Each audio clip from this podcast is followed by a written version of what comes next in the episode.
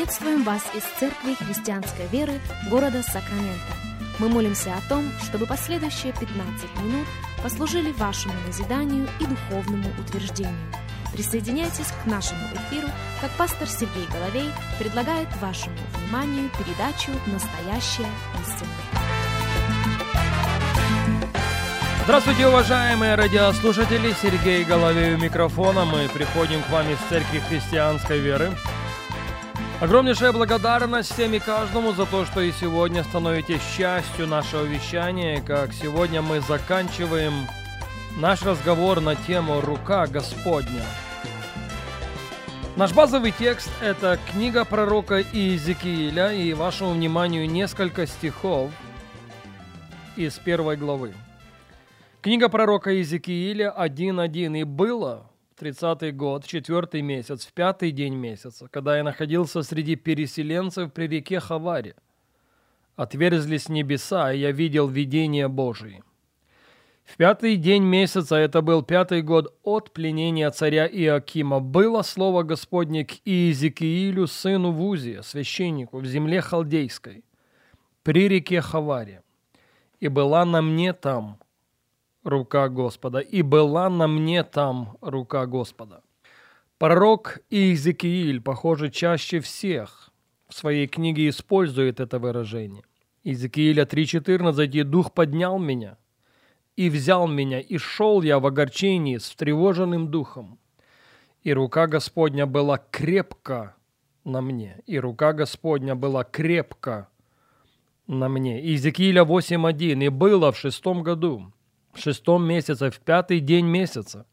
Сидел я в доме моем, и старейшины иудейские сидели перед лицом моим, и не зашла на меня там рука Господа Бога. Можно было бы постараться ответить на вопрос, а что это значит? Но мы, в свою очередь, в этой серии радиопрограмм адресуем совершенно другой вопрос, а именно, каким целям пребывающая над нами рука Божья служит или должна послужить. Я повторю это еще раз. Очень важно, очень актуально, очень насущно. Каким целям пребывающая над нами рука Божья служит или должна послужить? Ответ – многим. Но главное из них – это наше с вами обращение, наше с вами возрождение, наше с вами перерождение, если хотите. Одним словом, новый человек, созданный по Богу Духом. Покайтесь и обратитесь. Это проповедь, пожалуй, через всю книгу Деяния апостолов. Это сердце Евангелия. И знаете почему? Потому что можно покаяться и даже уверовать, но при этом не обратиться, а следовательно – и не возродиться. Я повторю это еще раз. Можно покаяться, можно даже уверовать, но не обратиться всем своим сердцем, не возродиться, не стать новым, созданным по Богу человеком. Посмотрите, какую историю предлагает нам книга «Деяния апостолов» в восьмой главе. «Деяния апостолов», восьмая глава, и мы читаем с вами с 8 стиха, «И была радость великая в том городе. Находился же в городе некоторый муж именем Симон, который перед тем волхвовал и изумлял народ самарийский, выдавая себя за кого-то великого. Ему внимали все от малого до большого, говоря, «Сей есть великая сила Божья». А внимали ему, потому что он немалое время изумлял их волхвованиями. Но когда поверили Филиппу, благовествующему о Царстве Божьем и о имени Иисуса Христа, то крестились и мужчины, и женщины. Уверовал и сам Симон. И, крестившись, не отходил от Филиппа. Слышите? Симон уверовал. Симон не только уверовал, Симон крестился.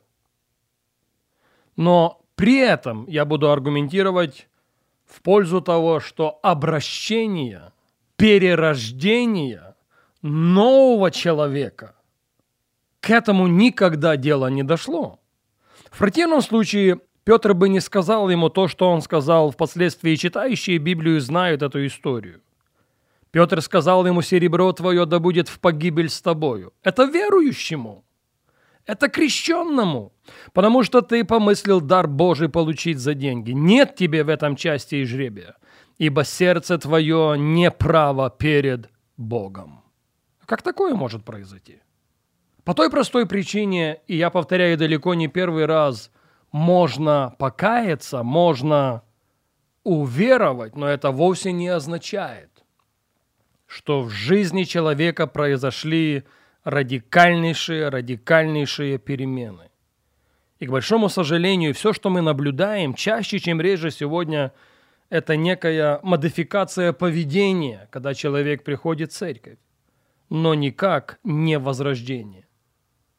А Евангелие – это сила Божия к спасению, а следовательно, как замечено было, к радикальнейшим переменам в жизни человека. Да, у каждого из нас своя скорость, у каждого из нас свой отрезок времени, с каждым из нас Бог работает индивидуально, вне всякого сомнения. И Бог, кстати, гораздо дать нам необходимый промежуток времени, но его ожидания не будут вечными. К концу дня должен быть принесен плод покаяния. Должны были иметь место – серьезнейшие изменения в жизни человека, свидетельствующие о том, что Евангелие действительно имеет силу в его, в ее, в их жизни. Вот к чему сводится пребывающая над нами рука Божья. И человек, который в седую древность возвал Господу и сказал, «Благослови меня Твоим благословением и распространи пределы мои, и пусть рука Твоя будет надо мною». Сегодня есть смысл нам, последователями Иисуса Христа, отождествиться с этой молитвой, сделать эту молитву своей молитвой, попросить, чтобы Его рука была над нами и послужила именно этим целям, верою схватившись за Бога, обращаться к Нему. Потому что по мере того, как мы обращаемся к Нему, снимается покрывало. Об этом пишет нам апостол Павел. Второе послание к Коринфянам, третья глава. Прислушайтесь к его словам. Но умы их ослеплены, ибо то же самое покрывало до ныне остается неснятым при чтении Ветхого Завета, потому что оно снимается Христом. До ныне, когда они читают Моисея, покрывало лежит на сердце.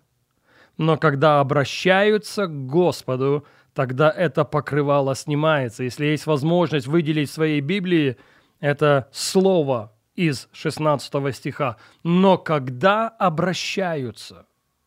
Это не одноразовое переживание.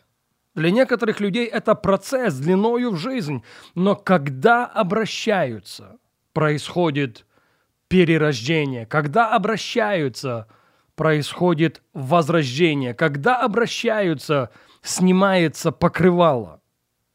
И вот когда покрывало снято, 18 стих, «Мы же все открытым лицом, как в зеркале, взирая на славу Господню, преображаемся в тот же образ от славы в славу, как от Господня Духа». Друзья, заканчивая эту серию радиопрограмм, я сегодня хочу спросить, какое покрывало лежит на нас – может быть, это покрывало ожесточение, может быть, это покрывало непрощение, может быть, это покрывало какой-то горечи, может быть, это покрывало невежество. Какую бы форму оно сегодня не приобрело, оно снимается только тогда, когда мы чистосердечно поворачиваемся к Нему, когда мы позволяем Ему силой Духа Святого сделать в нас то, что только Он может сделать. И это требование, это даже не предложение, это требование к всякому, кто покаялся, ко всякому, кто уверовал, ко всякому, кто крестился, чтобы имело место чистосердечное обращение. Я возвращаюсь к этому еще раз. Возрождение, перерождение служащее целям того, чтобы покрывало было снято, и мы могли взирать на него лицом к лицу и преобразоваться в его образ, в его подобие, чтобы сила Евангелия и наша жизнь имела хорошее свидетельство о том, что мы изменены в его образ, и живем согласно Его воле в нашей жизни.